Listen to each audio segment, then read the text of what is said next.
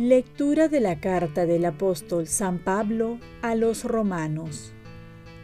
Hermanos, yo me pregunto, ¿habrá Dios rechazado a su pueblo?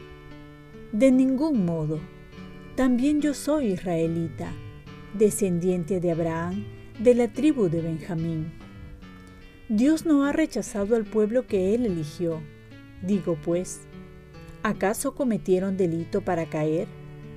De ningún modo. Lo que ocurre es que por su caída, la salvación ha pasado a los gentiles para darles celos a ellos. Pero si su caída ha significado una riqueza para el mundo y su pérdida una riqueza para los gentiles, ¿cuánto más significará su plenitud?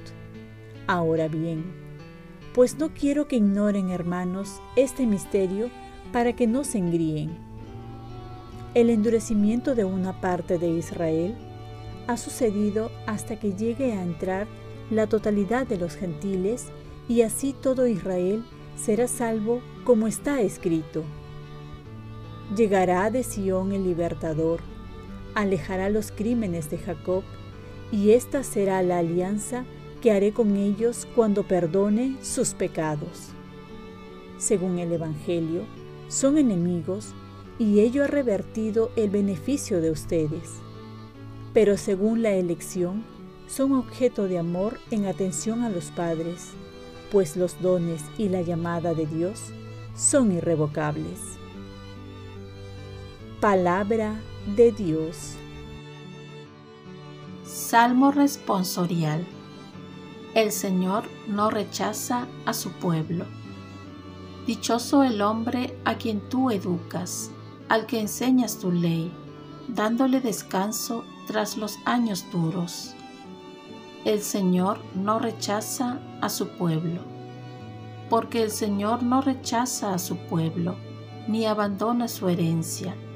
El justo obtendrá su derecho, y un porvenir los rectos de corazón. El Señor no rechaza a su pueblo. Si el Señor no me hubiera auxiliado, ya estaría yo habitando en el silencio.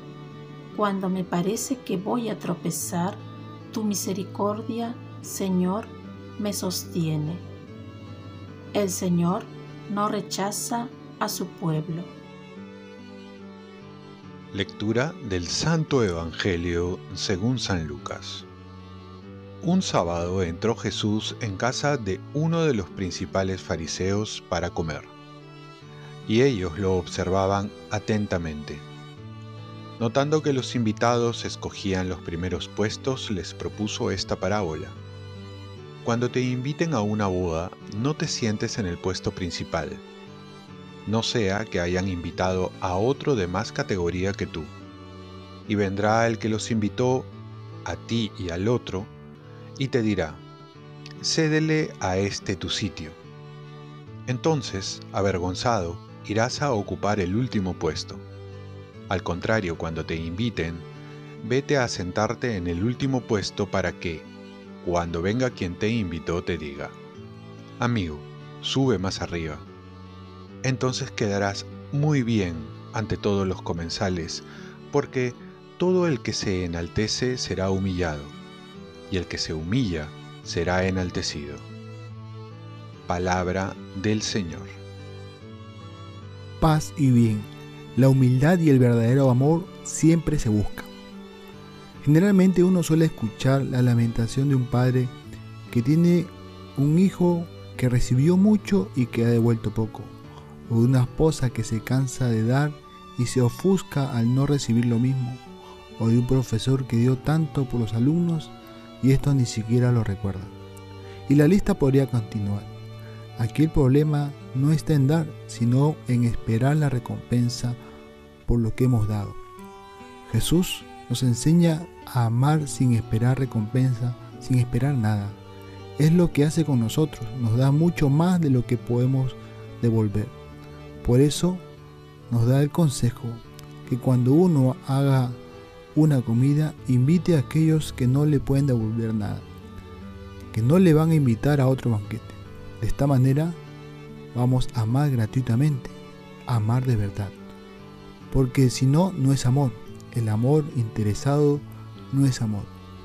Pero aquí tenemos una doble paga, la satisfacción de amar y la recompensa de Dios que no se deja ganar en generosidad. Por otro lado, hay otra cosa que no nos hace felices y es la vanidad, el buscar los honores, los halagos, los reconocimientos. Hay una frase popular que dice, las personas somos malos pagadores.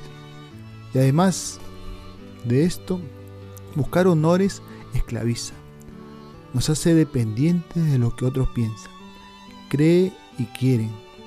Muchos jóvenes quieren ser como las estrellas del cine, como los influencers en las redes o los famosos youtubers. Y olvidan que a pesar de todo lo que han conseguido, no pueden ser felices porque están dependiendo de los aplausos del público, del que dirán, y tienen que vivir satisfaciendo a los demás. De esta manera, tratan de llenar el vacío que hay en sus corazones. Jesús también nos aconseja que al ser convidados en una boda, busquemos el último lugar, como Jesús, que siendo Dios tomó la condición de esclavo, no estar sujeto a los aplausos halagos, y ya vivir en la libertad de los hijos de Dios. Aquí también, si evitamos el reconocimiento de los hombres, abrimos las puertas para el reconocimiento de Dios. ¿Y cuál de ambos preferimos? Oremos. Virgen María, ayúdame a buscar la recompensa que viene de Dios y no de los hombres, para vivir en la libertad de los hijos de Dios. Ofrezcamos nuestro día. Dios Padre nuestro, yo te ofrezco toda mi jornada en unión con el corazón de tu Hijo Jesucristo, que sigue ofreciéndose a ti en la Eucaristía para la salvación del mundo. Que el Espíritu Santo sea mi guía y mi fuerza en este día, para ser testigo de tu amor. Con María, la Madre del Señor y de la Iglesia, te pido por las intenciones del Papa. Con San José Obrero te encomiendo mi trabajo y mis actividades de hoy, para que se haga en mí tu voluntad. Y la bendición de Dios Todopoderoso, Padre, Hijo y Espíritu Santo, descienda sobre ti. Cuenta con mis oraciones que yo cuento con las tuyas, y que tengas un santo día.